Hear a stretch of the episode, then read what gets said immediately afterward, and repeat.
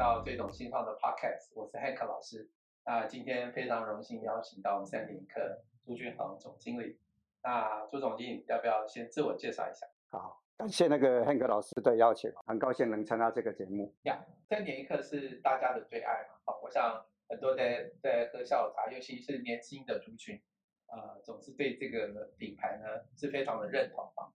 但是呢，我想这里面从过去奶茶好像不是一个台湾的主流，从产品来看，那我不晓得就是说朱总经理在这个转变上面如何把三点一克的品牌放到不仅是台湾，也到国外去。好，我们是做茶做一百年的，是，那以前都是做的就是传统的茶叶的制造，然后还有一些门市的销售。那有一次我退伍回来，我发现说。茶叶的部分的销售的一种模式，都是一对一的一种介绍，就是一定是泡茶给你试喝。那我就想说，如果说要在上超市销国外的市场，要改变一下商品的一些结构，我们就应用我们制茶的技术，把乌龙茶部分去发酵，然后配合整个奶茶的制成，然后做成第一包的茶包式奶茶，那行销到全球。那当然是刚开始在台湾卖的时候是。因为我们成本比别人高，那我们有在想说，这个商品怎么能在整个市场销售？那时候也都是属于那种很传统的行销模式。那我们就想说，哎，应该是可以在留学生最多的地方，我们可以来运作这种市场，来在那边做市场销售。那我们就想说，把它分析完，就本想说，哎，应该是从美国市场，尤其是美国大学城旁边。的学生最多，因为那时候台湾的留学生几乎都往美国跑。那我想说，在美国的超商那边做销售，那配合当地的 agent 销售，那很快速的就让留学生来肯定这个商品，那很快速的就把这个商品呢，在美国卖的就非常好。嗯，那这个因为泡茶就刚才讲说一对一嘛，对，有时候是一个很传统的一个，因为真的大家要去喝茶，好像就要去买什么样的茶，做什么样一个泡茶。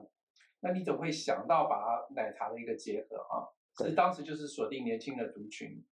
啊的这样的想法。那第二是说，你怎么想要往国外去哈？因为毕竟茶叶它这个国外的市场本来就不是在大家传统的规划里面，嗯嗯。所以这两点就从年轻族群跟国外市场的推销，我想你怎么去发想这件事情？因为当初是想说，喝茶的市场台湾人比较多，华人比较多，那国外的市场。可能对喝茶这个可能还不是很习惯，所以我们刚开始说如何将茶跟西方的需要他们能喝的。那时候我们想说，你奶茶应该是年轻人喜欢，老外可以喜欢的。然后又把台湾茶的文化的精髓，加上西方的一些他们的饮食习惯，把它整合，都变成第一包的奶茶。以前我们在做奶茶都是 instant，都是合成的。好，那合成的部分就是它不是真的茶叶的奶茶。它是用萃取，是合成的，所以喝不到。那台湾茶的精髓是什么？喝下又会回甘、甘醇，还有茶香。所以我们的奶茶就是用茶包式这种奶茶做出来，是第一个，它有真正台湾茶的精髓在里面，有奶香呐，又有红茶的那种那个喉韵，那又可以喝到奶香。那因为这个茶包又是在冲泡的时候有一个优势，就是它因为它是茶包，你浸的久一点的话，它的甜度就比较不甜。嗯因为茶泡久会比较苦，比较浓，所以说你泡的五分钟的甜度就会降下来。啊，如果喜欢喝甜的，三分钟的话甜度就比较甜，奶香会比较重。本来这是缺点，然后经过我们的行销人员把它整合完，就是说本来泡那么久是不好的，因为它是 instant，是随便这样子搅一搅就可以喝了哦。那我们奶茶就是一定要温度要九十五度那温度以上，然后冲在里面又要浸泡两三分钟，然后慢慢搅，那味道才会出来。泡 A 九 A 香醇，然后我们就想啊，这个是它的缺点，但是我们是可以把这个缺点变成是优势，所以就把可以两分钟来冲泡的话，要甜度高，奶香又重。如果喜欢喝茶叶重一点的，甜度比较低的，然后茶香重的，你就放五分钟。啊，这个策略刚好当初我我就回想一下哦，就当初为什么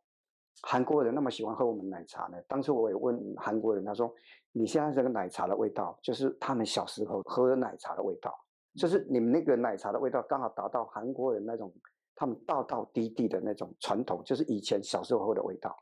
所以韩国人来台会那么喜欢买的原因的是，因为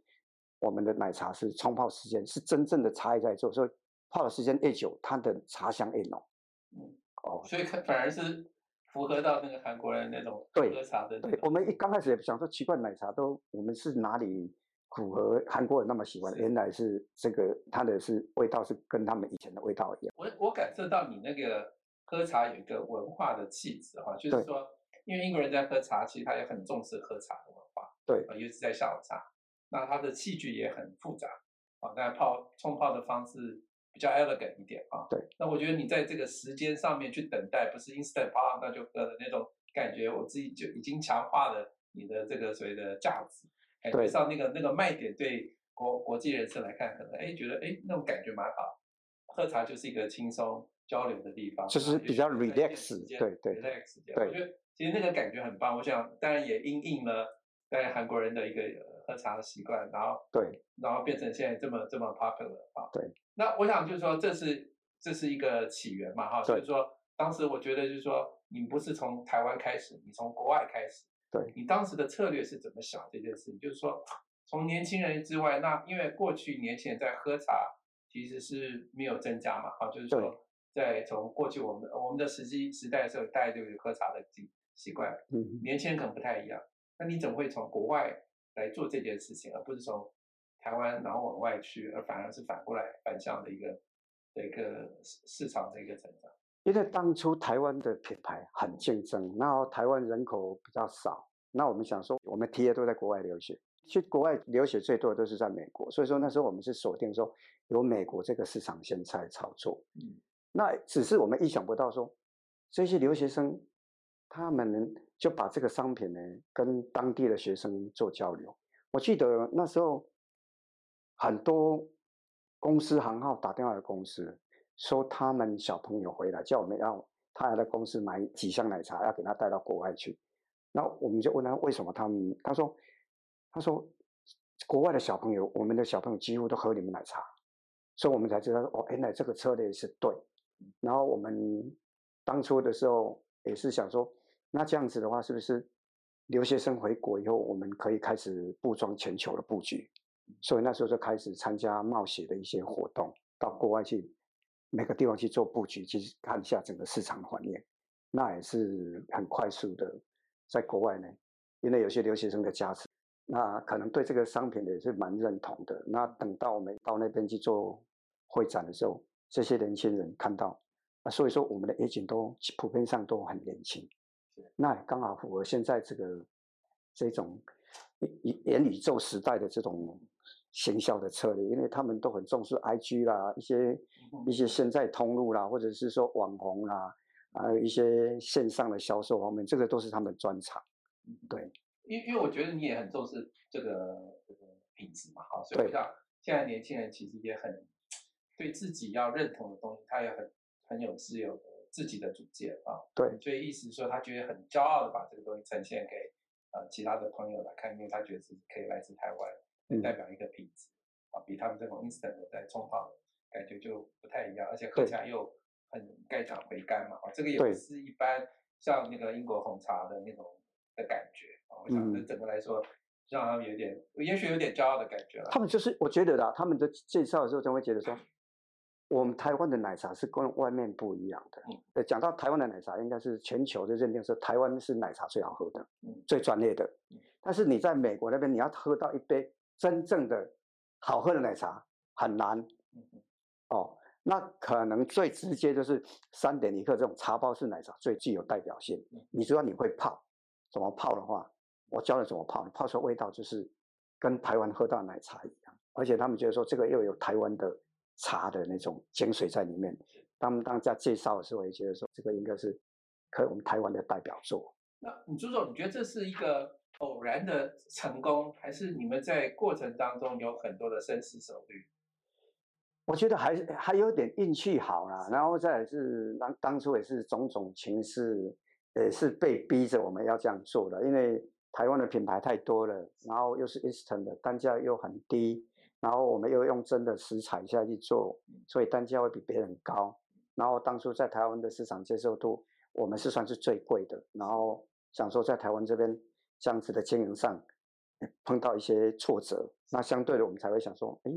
才会有想到说，哎，以 TA 这一块来看，因为要看，就是以 TA 来看，它的出入的地方应该是在哪一个点是我们 TA 最多的，才会去想到这一块，应该是也是被逼的，然后加上运气也还不错，这样。我觉得在那个坚持品质上面，才必须要走另外。对对，那个老师你讲真的对，嗯，因为当初我们碰到价格战的时候，我们是坚持品质绝对不能变，一定要坚持原则，是因为行销费用很高，只要有一个。一个消费者肯喝你奶茶，而肯定你的商品，你花的广告要不知道花多少钱？尤其是一个完全没有品牌的时候，你要让一个消费者肯花钱去买你的商品拿来喝，而且是肯定的商品，这个要花很多行销费用。所以我们那时候很重视，是说再怎么样品质还是要第一，品质要做好，品质会讲话，品牌只是一个平台而已，那品质才是重点。你品质好的话，才能推动整个商品。这样其实你是撑了多久？在这个压力之下，因为这个也是我那个撑了可能很快五六年的时间，应该有五六年的时间才发现说整个市场开始有在反馈回来。是，对，这真的不容易啊！就像一个新创，一个从开始，然后要很辛苦，真的真的说一个品牌，所以我们是看到有新的新的是年轻人在做新品。我都会跟他讲说，你你不要用传统方式，现在都有一些比较新的模式在做。那传统的方式又浪费时间，又花的花的费用太高了。那而且是属于大集团在经营的模式。哦，以前没有什么新型通路，就是我们唯一的方式只能这种说，有样学样的啊，就透过经销商，然后去铺货，铺完货，然后就是上了一些通路广告，让经销商开始做。铺货铺完货，然后就做一些，哎铺销，铺完销以后就看整个整个商品在超市怎么做促销，怎么销售，然后找 demo 的人去做试吃宣传怎么做，然后再做促促销。现在的行销公司已经很少在做这一块所以我们一定要回来问，现在未来的挑战嘛哈，因为看来你已经是在第一步是有要打下滩头哈，那未来呢，你如何用这样一个新的行销媒体？来推动你的未来一个产品或新的产品，因为疫情这段期间改变了一些消费者的消费模式，相对 agent 哦代理商他们也改变了他们整个销售模式，甚至我们跟他们的相处之间呢，因为出国不方便嘛，就会变成是一个远距的一个数位的一个行销的策略，因为我们没办法去参展观察整个当地的消费习性各方面，或者是超市里面去看一下。哎，这个国家的，像我们第一次我们到莫斯科去的时候，那时候是很少人去啊。我们就看到它整个货架的陈列，对茶叶的陈列有二十五帕，那我们大概知道说，这个超市的业绩是占它二十五帕的营业额。那这个国家对茶叶的销售量是非常重视，所以我们可以从超市端里面去看一下它的陈列位置，还有什么商品的陈列，我们就大概知道说，这个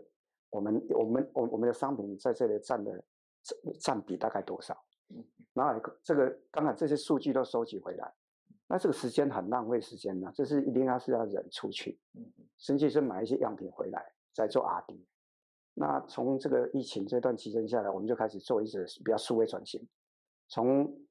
R&D 这一块的话，我们也是借用大数据去分析。那我们自己也有在做爬文，爬一些关键字、网络的声量啊，当地的一些文化数据。我们会去收集一些资料，那收集资料回来，我们在 R&D 方面或者在行销、在销售的部分，我们会制成影片啊，对他们比较有宣传用的影片。那些影片以前都是找广告公司拍的，现在都是我们自己拍了。因为今天这个影片搞不好是给美国亚马逊用的，但是我今天要给越南用，那越南当地的文化背景是完全是不一样的，所以我们把这个东西给他的时候，他们就会。跟我们讲啊，哪边要改啊，怎么样？我们就是好，那就是接地气的概念，把商品的整个特色的部分全部都一样，只是说在越南这个国家，他们当地人怎么去诠释这个商品的亮点，然后由他们再帮我们整个完，然后我们再拍一个适合的影片给他们使用，那很快速的，就是会让他们也非常认同我们这样，大家就会共识。在运作起来就会比较好做。那这样子的做法，他们也可以很快速把这个影片放在媒体上、网络上行销。这几年下来，我们发现这样的作业方式很快速。他们业务单位啦或者行销单位，有时候商品还没到，商品已经卖完，你都不用上到超市哦。是哦，都还没上超市，已经在在线上就销完。哦，这是后疫情这边我们做的一些比较不一样的一些做法。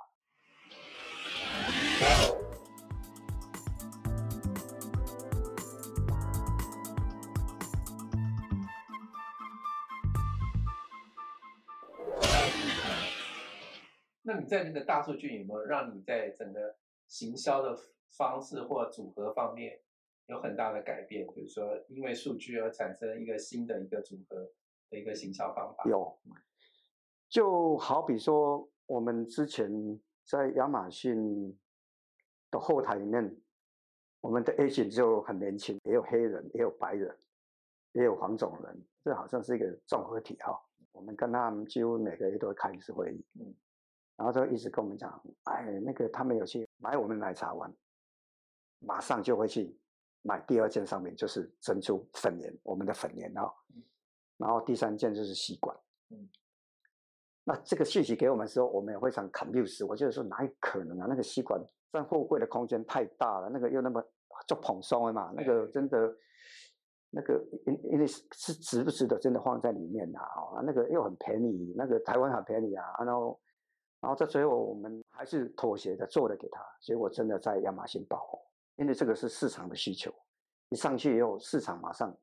反应非常快哦。我发现说，它的市场马上就延一直延烧，用好像在烧的话，烧到欧洲的英国亚马逊，然后法国亚马逊，还有荷兰亚马逊，整个欧洲体系的亚马逊都烧起来。包括最近我们出意大利的，意大利没有出过，那最近的开始在出意大利，整个货柜在拉，就是。类似这种珍珠加吸管的概念，那这个这样做下去，有没有发现？哦，这样子让我们觉得说，哇，大数据真的在我们传统行业里面，我们是一直不会不会很重视这一块的。我们就是想说，就是用我的专业跟我的立场来看一件市场。那这样子可能在台湾可以卖了，你如果说在国外的话，可能可能就会跟他们差距很大。你觉得说你是第一名的，一百分的商品。结果到那边，他会觉得说你这个口味不对，然后使用方式也不对，吸吸数也不对，那种种都不对。我觉得说你这个东西他们是不可能接受的。哦，这个是我们后来发现说，很多从大数据里面我们一直在改，最近我们也改了很多次。就你你等于在这个欧欧洲、美国的产品跟台湾是有不太一样的地方，商品整个组合方面是不一样。现在可能就是说，以前都是单一商品了，相比较简单，就是以前的泡面啊，我们以前的泡面是可能是只有一个面体，然后就是一个好像胡椒盐那一种，嗯，哇，现在像有一些比较多，就是有牛肉包啦，什么包什么包放在里面的，哇，好丰富啊！那一包呢，就是煮一下就就很方便。像现在的拌面也是概念是一样啊，那像这种叫做组合包，我们把它认定就叫组合包、方便包，那。那一般的奶茶，大部分大家都觉得说，哎，都是单体的一包冲的奶茶就好了。所以我们现在